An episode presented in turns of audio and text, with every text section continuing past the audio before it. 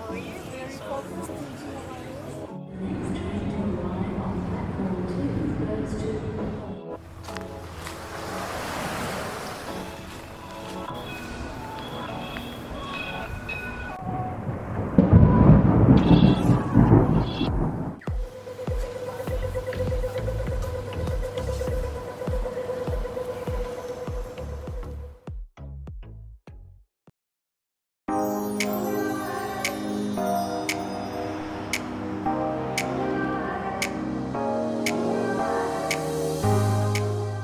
皆さんこんにちはこんばんは。マースです。今日も聞いていただきありがとうございます。このマースラジオはシドニーの情報や雑談英語韓国語スピリチュアルそしてコラボなどをオーストラリアのシドニーから Spotify や Apple Podcast を拠点に配信している番組です。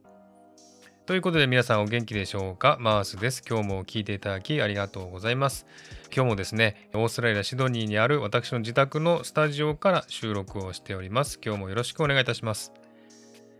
えー、先日イギリスのエリザベス女王陛下がお亡くなりになりましたね、えー、心からご冥福をお祈りしたいと思います。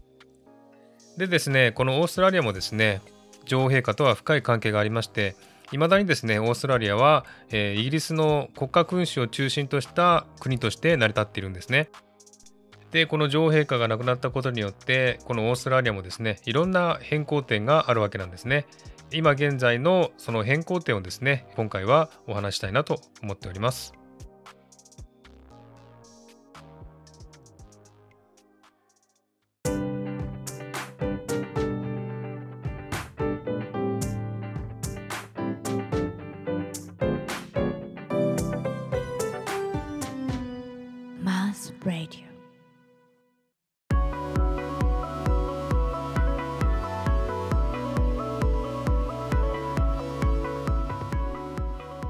えー、先ほどもお伝えしましたが、こちらオーストラリアはですね、イギリスのエリザベス女王陛下を中心とした国家として成り立っておりますので、この女王陛下が亡くなったことによって、いろんな変更点、そして議論が出ております。今現在のですね、そういった変更点をお知らせしたいなと思っております。えまず、オーストラリアのクイーンズバースデーについてね、お話したいと思いますね。エリザベス女王陛下の本当の誕生日は4月21日なんですけれどもこちらオーストラリアでは各州違った日にですね Queen's Birthday を祝っております。例えばニューサウスウェルズ州や4州そして北部準州首都特別地域はですね6月の第2月曜日が Queen's Birthday。西オーストラリア州は9月の第4月曜日が Queen's Birthday。クイーンズランド州は10月の第1月曜日とそれぞれ違った日にですね、 Queen's Birthday を祝って、その日を祝日としてきたんですね。で、チャールズ3世の実際の誕生日は11月14日ですが、この祝日は変わらずということだそうです。ただし、名前をですね、キングスバースデーと変更して祝っていくということだそうですね。え、そして効果と紙幣の肖像画なんですけれども、え、現在オーストラリアでは5ドル紙幣にエリザベス女王陛下の肖像画が書いてあります。ですが、この肖像画はですね、チャールズ3世に変わることはなく、他の著名人になる可能性もあるということですね。えそしてコインですね、効果については、イギリスの君主の肖像画を使うことが義務付けられているそうですね。ですので、現在全てのコインに女王陛下の顔が書いてあるわけなんですけども、今後2、3年をかけて、効果のエリザベス女王陛下の肖像画をチャールズ3世に変更していくということだそうです。はい、それからですね、エリザベス女王陛下の死去を受けて、オーストラリアでは立憲君主制維持の是非をめぐる議論が再熱しているようです。オーストラリアではですね、1999年に国民投票を行ったんですね。そこでイギリスの君主を国家元首とする制度を維持するかどうかという投票を行ったんですけれども、わずかの差で立憲君主制が選択され、今までとは変わらずにイギリスのエリザベス女王陛下を中心とした国家としてやってきたんですけれども今回ねその女王陛下が死去をされましたのでこの先またですね国民投票を行ってこの制度が変更される可能性も出てきたということですね。えー、それからですねオーストラリアの国家元首を務めたエリザベス女王陛下を追悼しその功績を称えるため2022年9月22日を1回きりの国民の休日にすると発表されました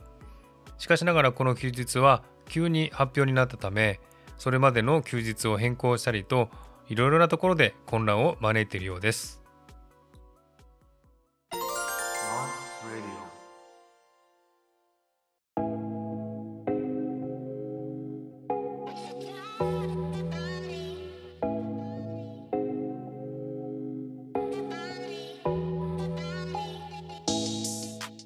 えー、本国イギリスでも国家のタイトルを God Save the Queen からキングに変えてるそうですね。本国でもいろんな変更がありそうですね。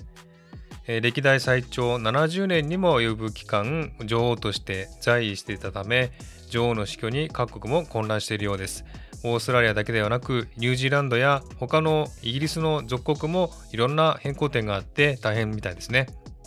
えー、そして個人的な意見ですけれどもこの70年という期間を終えて女王陛下が亡くなったということは古い時代が終わって新しい時代が来るんだなという感じがします。